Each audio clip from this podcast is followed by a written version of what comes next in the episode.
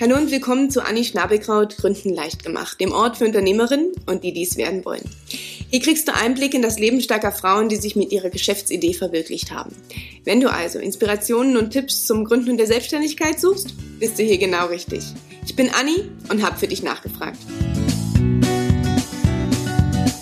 Heute gibt's mal wieder ein Zoom-Interview. Diesmal mit Hannah Meiners, selbstständig als freie Texterin. Viel Spaß!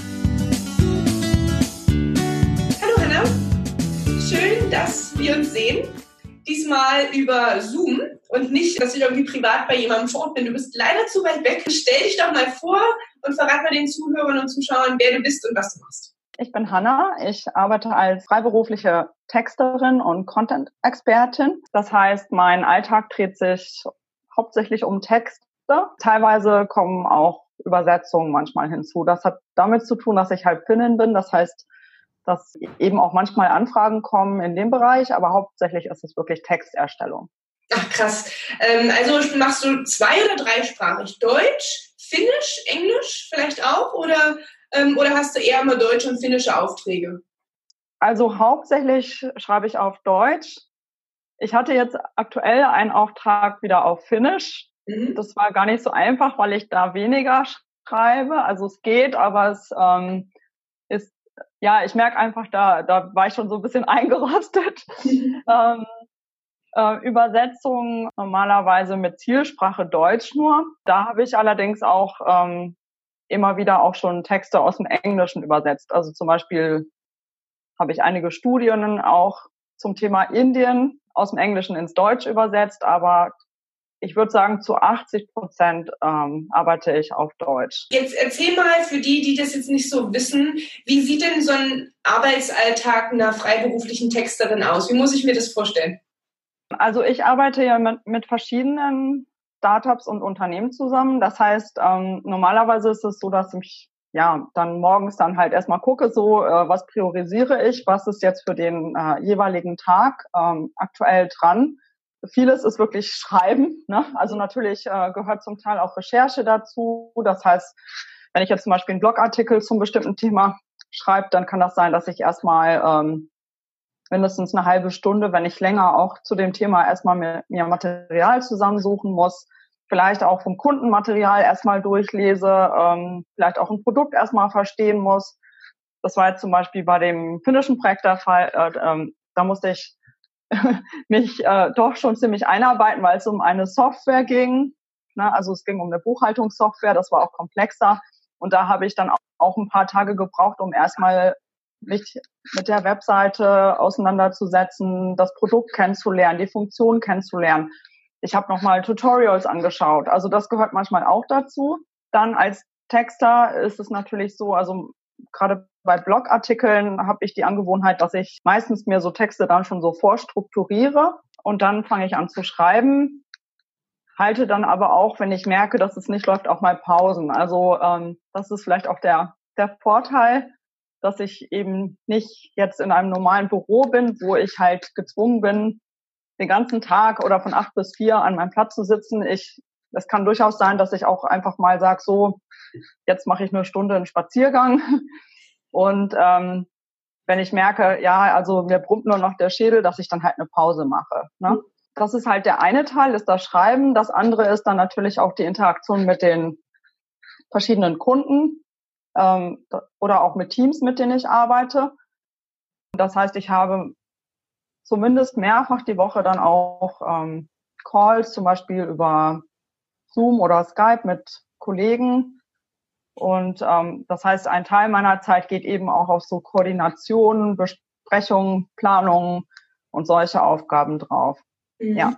Jetzt ähm, hast du gesagt, okay, du arbeitest mit verschiedenen Kunden zusammen. Wo muss ich, wie muss ich mir das vorstellen? Also du arbeitest von zu Hause aus oder wo immer du auch bist, brauchst anscheinend deinen Laptop und vielleicht noch ein Telefon und eine gute Internetverbindung. Und dann kannst du von überall aus, aus der Welt arbeiten. Wie, findest du denn deine Kunden und ähm, genau, ist es denn üblich als Texter, dass man so frei, auch ortsunabhängig arbeiten kann?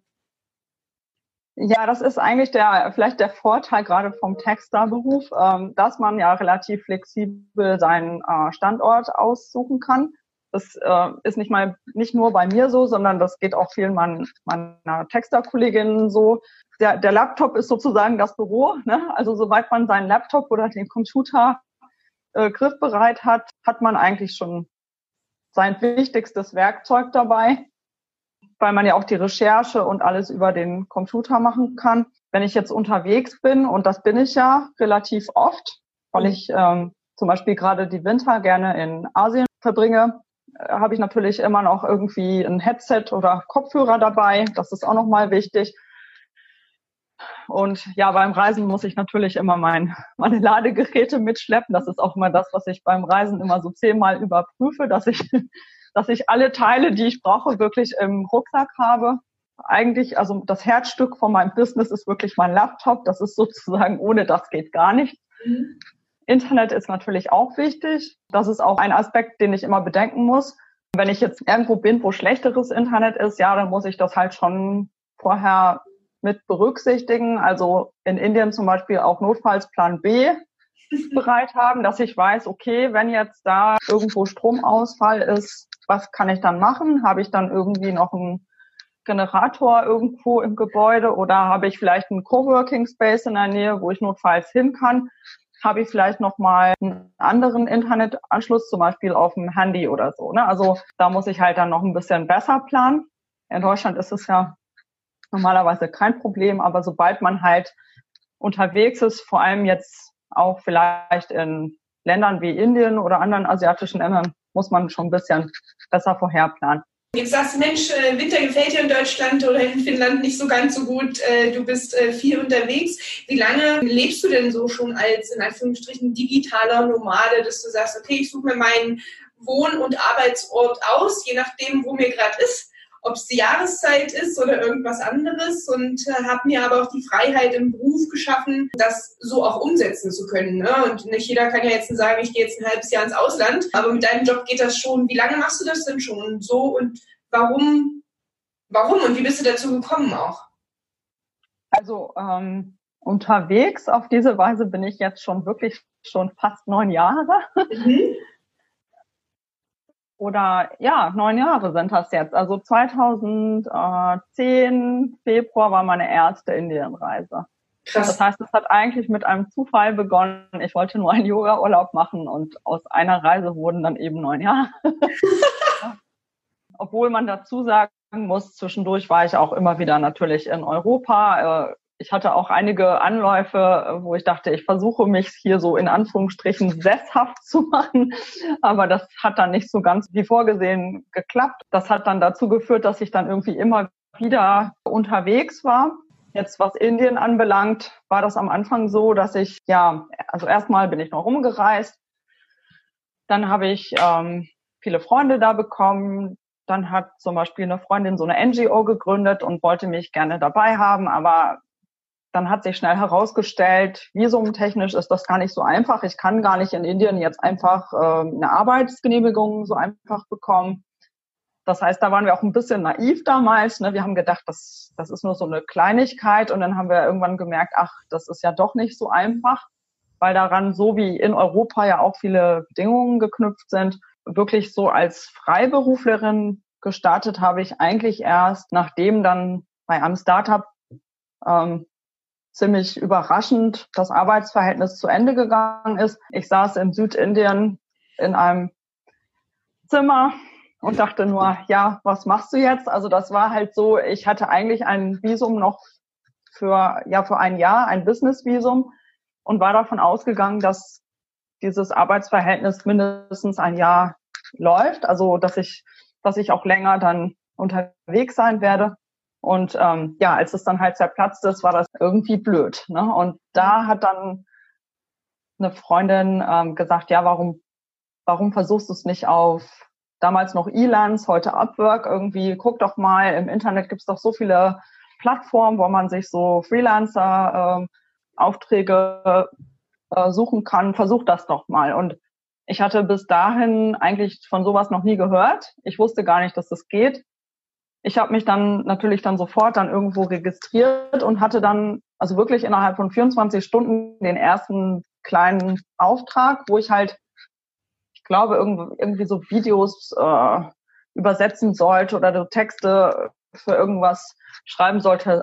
Also es war relativ einfach, aber als dann halt das Geld kam und dieser Auftrag dann auch geklappt hat, habe ich gemerkt, ah, äh, das geht ja. Mhm. Das heißt, das war eigentlich so der, der ausschlaggebende Moment. Das war 2014. Mhm. Als, also als ich zum ersten Mal überhaupt gemerkt habe, sowas geht. Mhm. Und dann habe ich mich eigentlich erst mit diesem Thema befasst. Nach ein paar Monaten bin ich irgendwie über so einen Link im, irgendwo, ich glaube in Facebook ge gestolpert. Dann habe ich gesehen, ach, da gibt's ja sogar irgendwie eine Community und im nächsten Jahr war ich dann das erste Mal auf der DNX. Mhm. Das ist eine Konferenz, die speziell äh, sich an digitale Nomaden richtet, also an Menschen, die halt ortsunabhängig arbeiten. Und also rückblickend kann ich sagen, ich wusste davon ja noch relativ wenig. Ne? Also ich habe ja auch ziemlich so ohne Vorwissen einfach irgendwie was gemacht. Dieses Event war von daher wichtig, weil ich dann gesehen habe, das geht. Also ich habe gesehen, ich habe, es gibt Menschen, die können damit ihren ihr Einkommen verdienen und können halt Arbeiten und Reisen kombinieren. Und das war eigentlich das, was für mich neu war. Ne? Also, dass das wirklich möglich ist. Jetzt sagst du, du hast auf der, auf der Reise ganz, ganz viel auch gelernt. Ne? Du hast, äh, du hast diesen einen äh, Moment gehabt in Indien, auf einmal, okay, dein, dein Auftrag weg oder dein Auftraggeber weg, jetzt, aha, da gibt's Freelancer-Dasein, gut, versuche ich das mal, kriege auch innerhalb von einem Tag einen Auftrag. Jetzt hat sich ja seitdem ganz, ganz viel getan. Was war denn auf der Reise bis heute so dein größtes Learning? Oder der größte mhm. Aha-Moment, auch aus der Selbstständigkeit heraus, ne?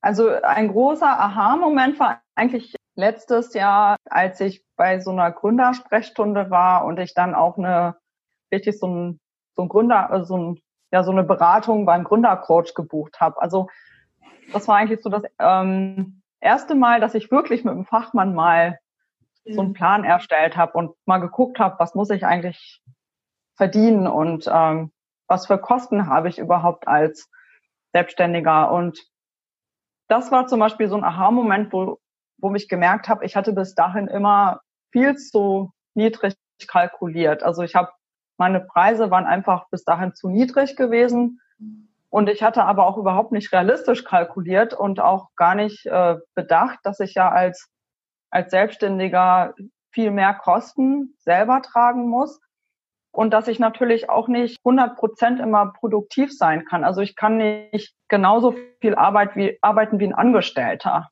Ne, das ist einfach, also ich konnte, ja, am Anfang habe ich gedacht, ach, ich arbeite 40 Stunden die Woche, aber von diesen, sagen wir mal, 40 Stunden einer normalen Arbeitswoche gehen ja auch ganz viel, das ist ja ganz viel Zeit, die einfach für, für andere Aufgaben drauf geht, ne? also rund um das Business.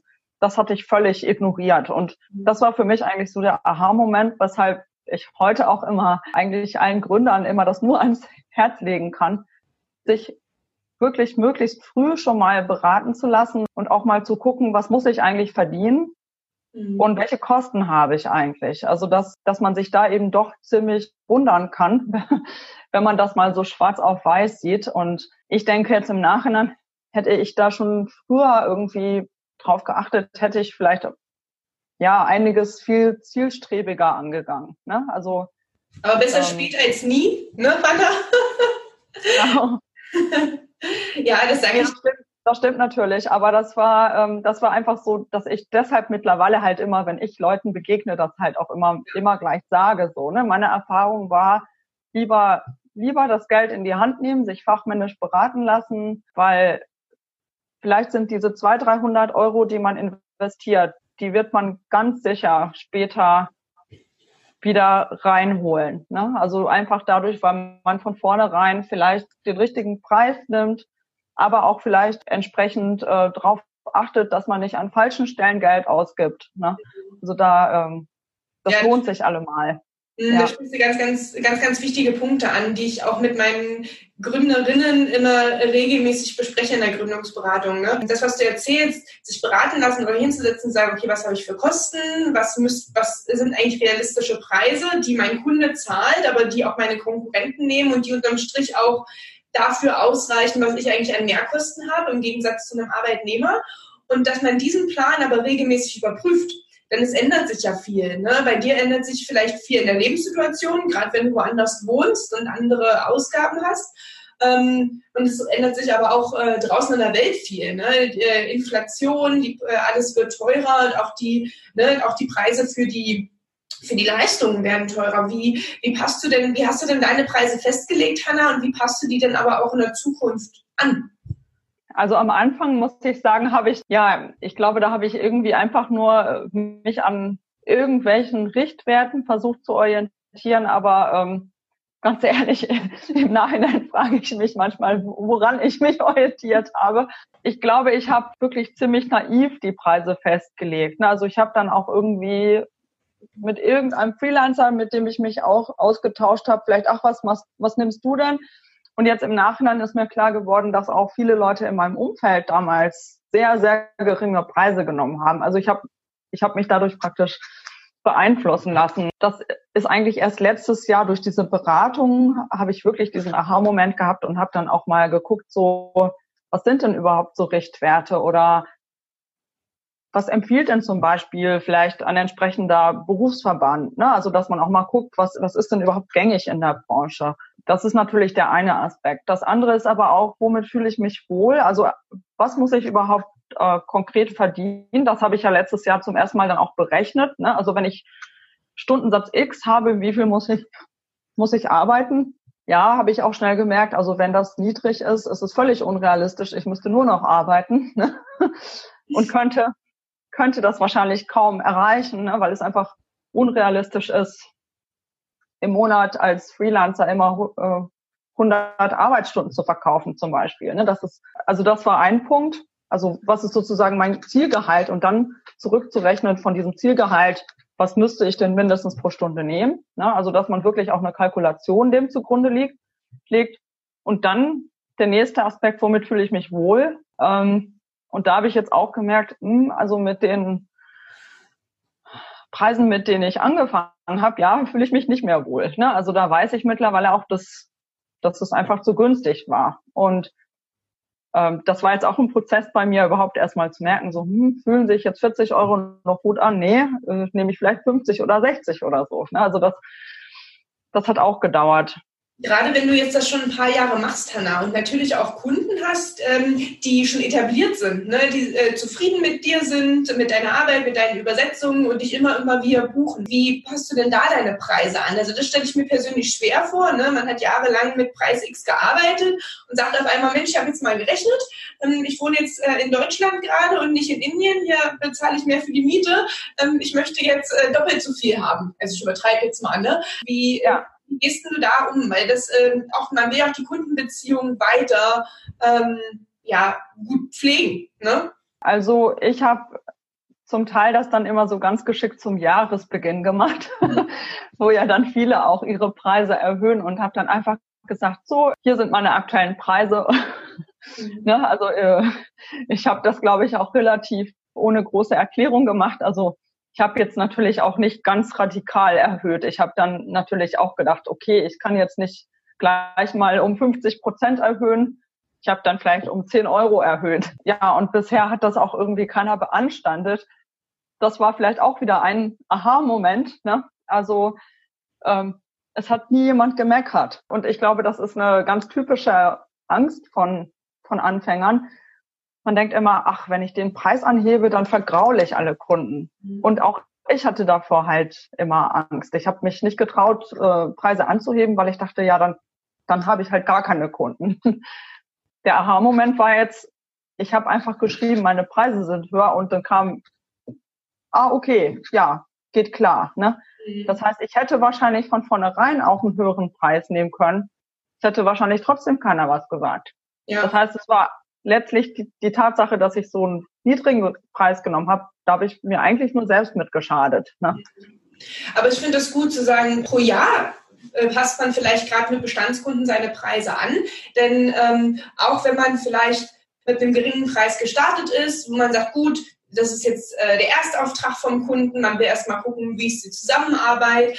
Ähm, deine Erfahrungen und deine Kenntnisse wachsen ja mit der Zeit. Ne? Je mehr Text mhm. Schreibst, je mehr du auch das Unternehmen kennenlernst. Gerade als Texterin, glaube ich, ist ja auch wichtig, das Unternehmen auch wirklich gut zu kennen, damit die Texte auch passen, ne? die im Social Media oder sonst wo in der Kommunikation, in der Pressearbeit genutzt werden. Und äh, da finde ich es schon gerechtfertigt, wenn man dann sagt, gut, du bist jetzt eingearbeitet, du weißt besser, wie der Hase läuft, du kennst vielleicht schon das Team und ähm, du arbeitest schneller, dann sparen die sich ja Arbeitsstunden, haben den gleichen, sag ich mal, unterm Strich das gleiche Ergebnis, aber du kostest halt mehr. Das, das finde ja. ich eigentlich einen guten, einen guten Weg zu sagen, der passt, passt man noch so langsam seine Preise an, einfach um auch mit der Inflation zu gehen und nicht eins, alles in Stein gemeißelt zu haben für immer. Ne? Ja, ja, also ich, ich glaube, ich habe das jetzt in einigen Fällen wirklich immer so irgendwie Anfang des Jahres gemacht. Also einfach immer so, ein, so eine leichte Erhöhung und das wurde auch immer bestandslos äh, angenommen.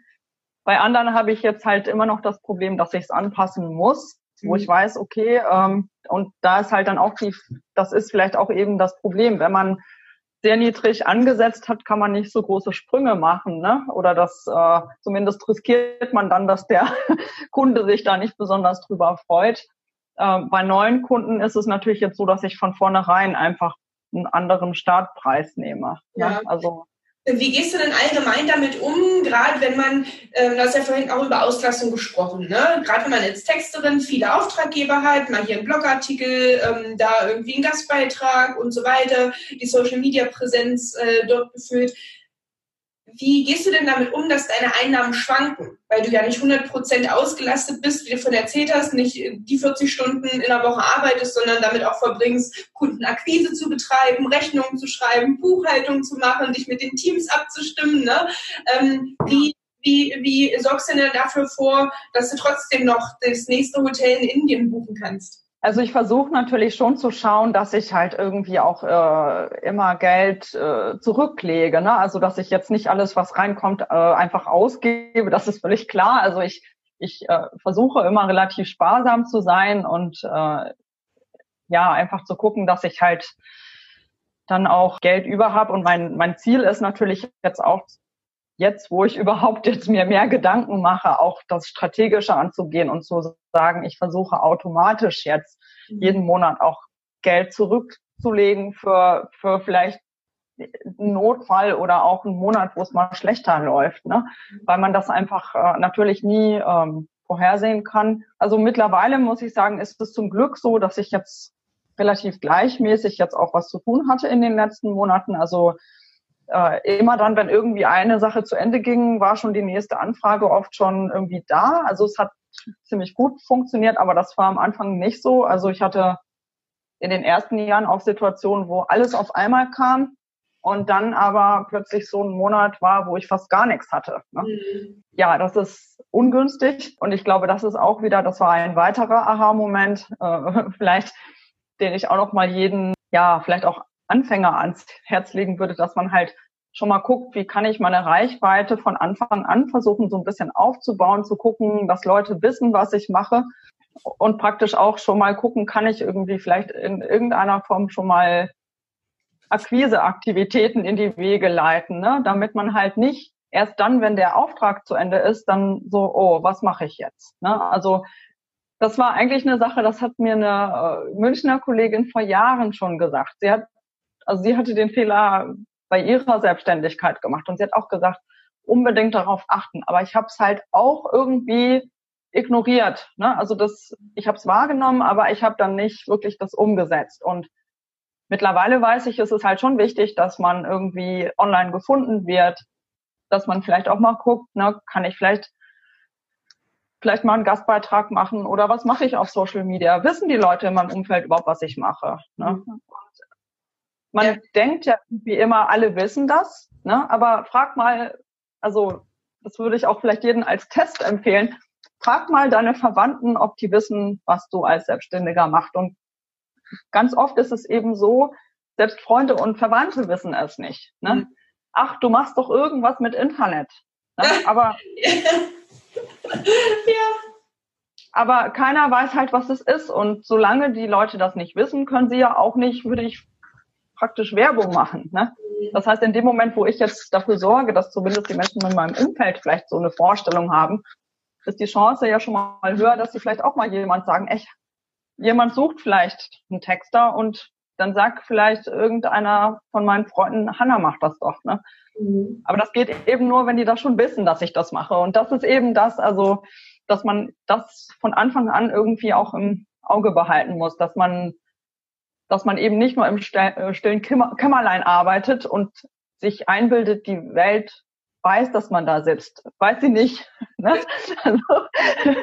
Wie, wie machst du das denn, Hanna? Du hast ein, ein, gutes Thema angesprochen, so Netzwerken. Ne? Zu sagen, okay, auf den sozialen Medien hast du deine Präsenzen, du äh, versuchst dich relativ früh ähm, schon um einen Folgeauftrag zu kümmern, damit da ein nahtloser Übergang ist und da keine Lücke entsteht, wo du erst viel Akquise wieder machen musst, bis der neue Auftrag kommt. Wie netzwerkst du denn noch, damit A, die Leute wissen, wer du bist, was du machst und wie sie dich erreichen?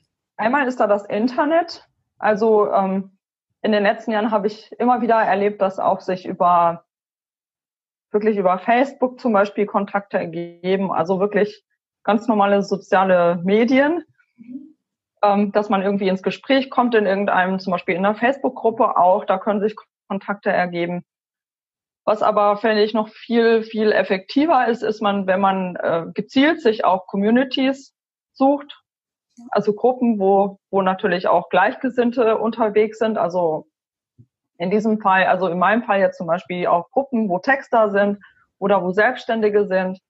Ich war ja zum Beispiel selber auch Mitglied in einigen Communities in den letzten paar Jahren und habe einfach gemerkt, dass man ähm, innerhalb der Community, also der eine Vorteil ist, man, man lernt schon sehr viel mit durch die Kollegen und Kolleginnen. Also wenn die Fragen stellen in ein Forum und sagen, wie macht man das eigentlich mit der Buchhaltung oder wo finde ich das? Ich suche ein Tool, ne?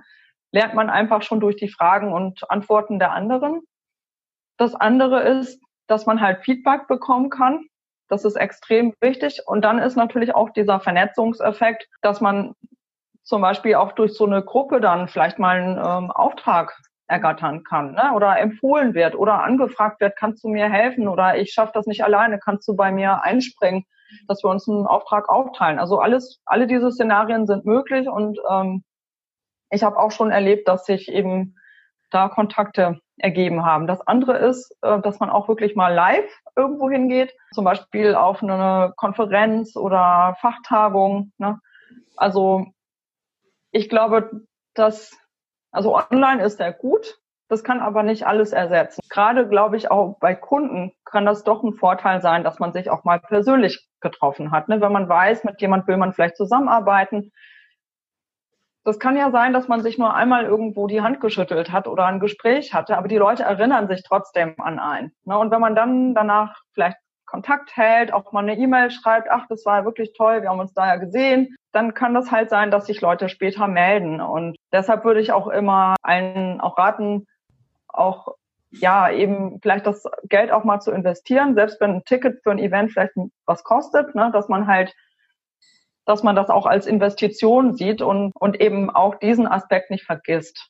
Mhm. Und das andere ist, dass es Spaß macht. Also ich habe selber gemerkt, wenn man halt nur nur immer alleine am Schreibtisch sitzt, kann das schnell sehr einsam werden.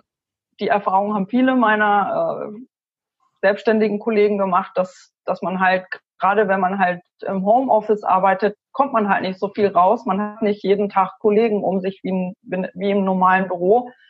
Und ja, im schlimmsten Fall sitzt man dann irgendwie, also in meinem Fall kommt das jetzt seltener vor, dass ich im Pyjama am Computer sitze, aber dass man halt wirklich nicht unbedingt viel rauskommt. Und ich glaube, auch da ist es mal gut, dass man vielleicht mal sich ein bisschen ordentlich anzieht, irgendwo hingeht, ne? einfach, dass man halt auch mal rauskommt. Ähm, ja, das kann auch eine Übung sein, ne? Also dass man auch einfach vielleicht, also ich merke selber, ich bin auch nicht immer so gut darin, aber dass man vielleicht das auch einfach so als Übung sieht, Leute anzusprechen und ähm, das auch aktiv anzugehen. Ne? Also ja, also deshalb, also auf jeden Fall auch Events.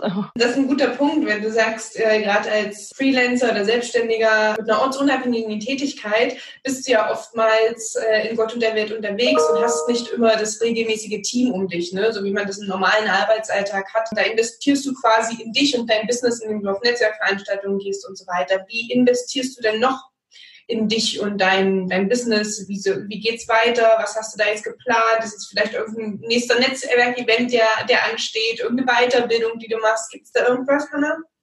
Also jetzt aktuell gibt es nichts, aber ich denke, also auf jeden Fall möchte ich noch in Zukunft auch bestimmte Weiterbildung machen. Also ich glaube auch, dass es wirklich wichtig ist, dass man auch Neues lernt und auch guckt, ja, wie kann man sich weiterentwickeln, weil ja auch alles, was jetzt im Online-Bereich ist, sich ja ständig verändert. Ne? Mhm. Also was jetzt zum Beispiel Suchmaschinenoptimierung anbelangt, die ändert sich, aber auch ja, wenn wir jetzt so zum Beispiel uns Webdesign angucken, ich meine, das hat sich ja nun wirklich sehr stark verändert in den letzten 10, 20 Jahren auch. Ne? Also wie macht man, wie sieht das gut aus? Man kann also nicht stehen bleiben, ne? wenn man Sachen macht, die nicht gut aussehen oder äh, auch jetzt in, im Fall von Texten nicht funktionieren. Ähm, ja, ist es nicht gut. ähm, das heißt, man muss, man muss schon gucken, dass man immer auch da eben sich weiterentwickelt, auch guckt, wo sind die Trends. Gibt es vielleicht auch Bereiche, wo ich was noch an meinem Angebot auch erweitern kann, ne? weil ähm, zum Teil sind es ja sehr spezifische Sachen, wo vielleicht auch Leute Hilfe brauchen oder auch themenmäßig. Also ich, ich merke jetzt selber, bei mir ist jetzt in den letzten Wochen und Monaten eher so aus Versehen so ein Fokus auf Fintech entstanden. Aber natürlich ist eine Spezialisierung auf ein Thema auch gar nicht so schlecht, weil natürlich das dann wieder dazu führt, dass Kunden einen dann vielleicht eher finden, ne, aus dem Bereich, einfach weil sie wissen, ah, du kennst dich ja schon mit, mit äh, Thema X schon aus. Ne? Also das ist nochmal eine Sache. Ähm, was jetzt insgesamt mein Angebot anbelangt, ähm, ist mein Ziel zu gucken, wie ich in Zukunft vielleicht doch noch mehr das irgendwie so ein bisschen skalieren kann, also dass ich weg von diesem reinen Freelancing komme.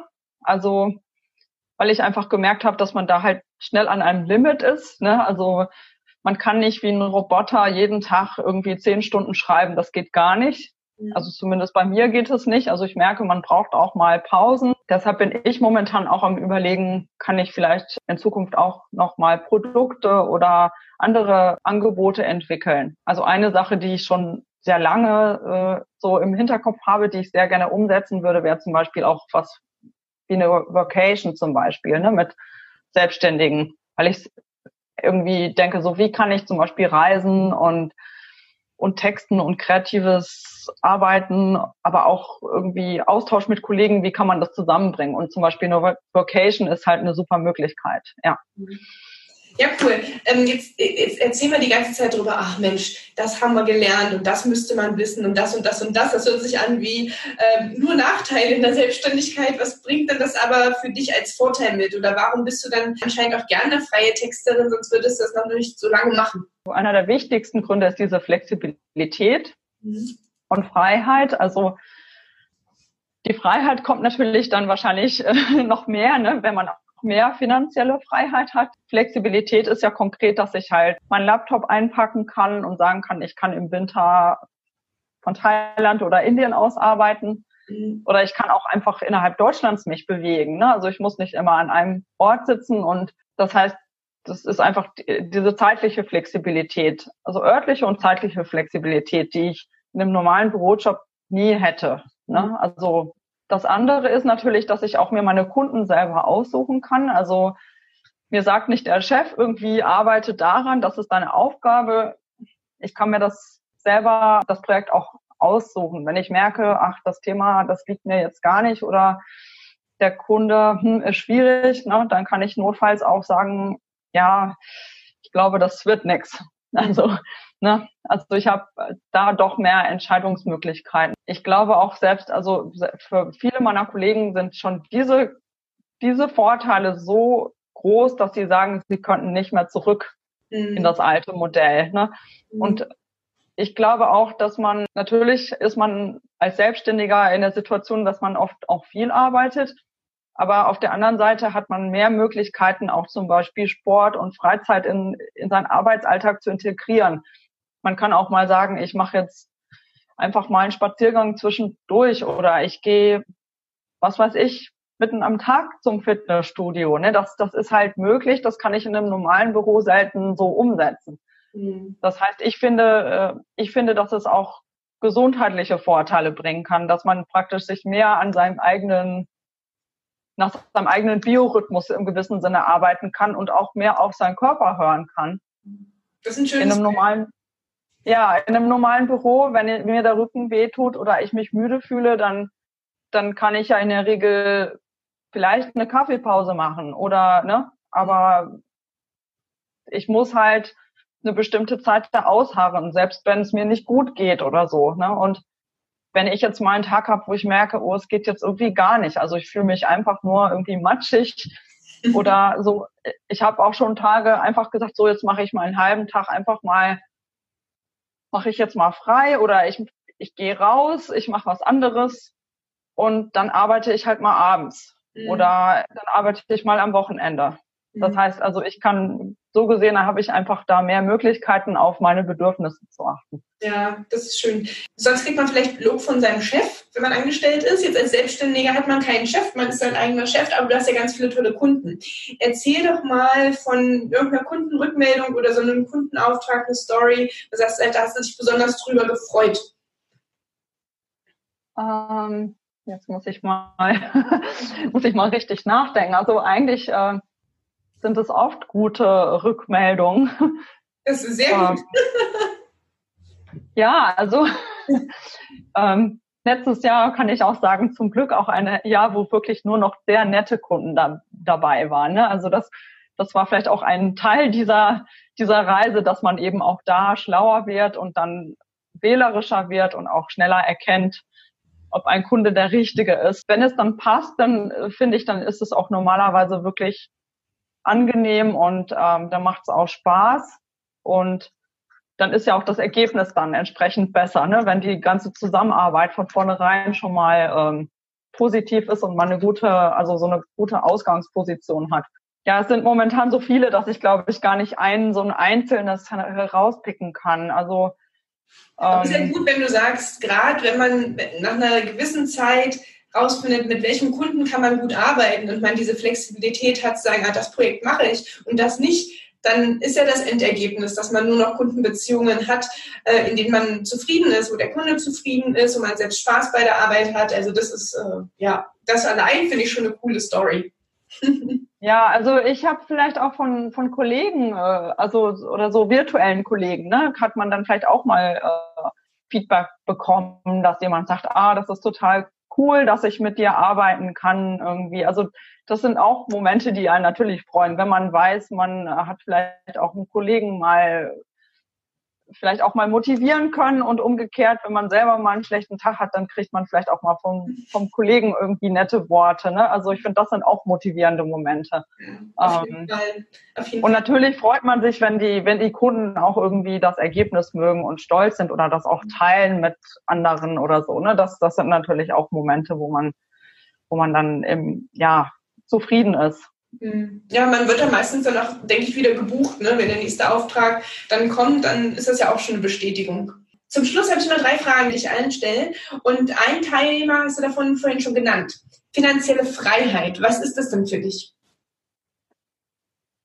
Ich, also ich stelle mir das so vor, dass es ein, ein, ja, eine Situation ist, in der man nicht mehr nur über Geld nachdenken muss. Also dass, dass praktisch Geld nicht ein Faktor ist, der einen irgendwie einschränkt. Also für mich selber äh, ist, ist Wohlstand nicht, dass ich jetzt wahnsinnig viele Dinge haben muss. Ne? Also ich, für mich sind das zum Beispiel jetzt nicht, ich müsste jetzt eine irgendwie Ferrari-Sammlung und ein Riesenhaus haben. Also, also so, sowas eigentlich eher nicht. Ich glaube eher die, diese Flexibilität zu sagen, ich kann mir meinen Standort flexibel aussuchen, ich kann investieren, zum Beispiel in eine Fortbildung, ohne ohne jetzt nachdenken zu müssen, habe ich jetzt genug gespart dafür oder ich kann vielleicht auch mal äh, Geld spenden für einen guten Zweck, ohne dass, dass es gleich meine eigenen Finanzen belastet. Also ich finde, das sind solche Sachen, ne, dass man, dass man dann ja einfach nicht immer darüber nachdenken muss, habe ich jetzt genug. Mhm. Das, das wäre für mich Freiheit. Ja. Apropos Humankapital und Weiterbildung, gibt es denn irgendein Buch, aktuell oder so in der Vergangenheit, wo du sagst, Mensch, das liest du gerade, das inspiriert dich? Also ich lese jetzt aktuell gerade sehr viel zum Thema New Work, also neues Arbeiten. Das ist auch ein Thema, das mich halt interessiert, weil ich ja auch mit virtuellen Teams zusammenarbeite und eben auch Kollegen habe, die wie ich ortsunabhängig arbeiten Und aktuell lese ich jetzt gerade ein Buch, das habe ich auch gerade hier. Das mhm. nennt sich The, uh, The Happiness Advantage.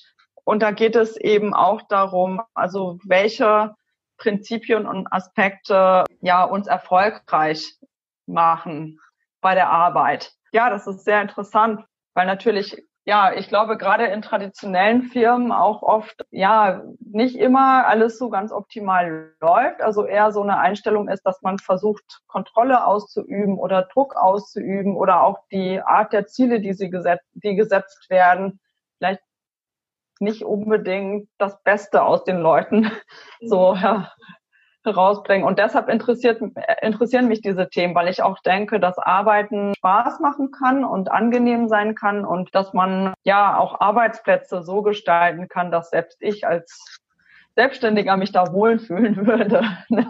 ja. ja, cool. Hanna, letzte Frage. Was trägst du immer bei dir und warum? Also wenn mein Laptop nicht dabei ist, dann ist es wahrscheinlich immer mein Smartphone. ja, weil da auch letztlich mein halbes Büro irgendwie drin ist. Also irgendwie da kann ich auf E-Mail schauen, da ist der Kalender drin, ne? da kann ich dann sehen, jetzt irgendwie ein Meeting. Und ähm, mit dem Smartphone kann ich ja mittlerweile auch selbst Zoom-Konferenzen oder sowas, ja, was, was jetzt halt anfällt an Meetings erledigen. Das heißt, ohne Handy geht eigentlich gar nichts mehr. Das kenne ich. Ja. Ja, cool. Genau. Vielen, vielen, vielen Dank auch für die ganzen Einblicke. Es ist interessant auch mal zu sehen, wie digitale Nomaden leben, ne? wie so dein Berufsalltag ist, wie du dazu gekommen bist, hat ja so jeder seinen Weg. Vielen Dank für deine Eindrücke und ich freue mich, bald wieder von dir zu hören. Ja, danke, hat mich gefreut. Super, ciao. Ich hoffe, dir hat das heutige Interview gefallen. Wenn dem so ist, dann abonniere mich doch und unterstütze mich mit einer Bewertung, damit auch andere Frauen den Kanal gut finden. Alle relevanten Links und Infos zur heutigen Sendung findest du in den Show Notes. Bis zum nächsten Mal und viel Erfolg beim Umsetzen deiner Geschäftsidee.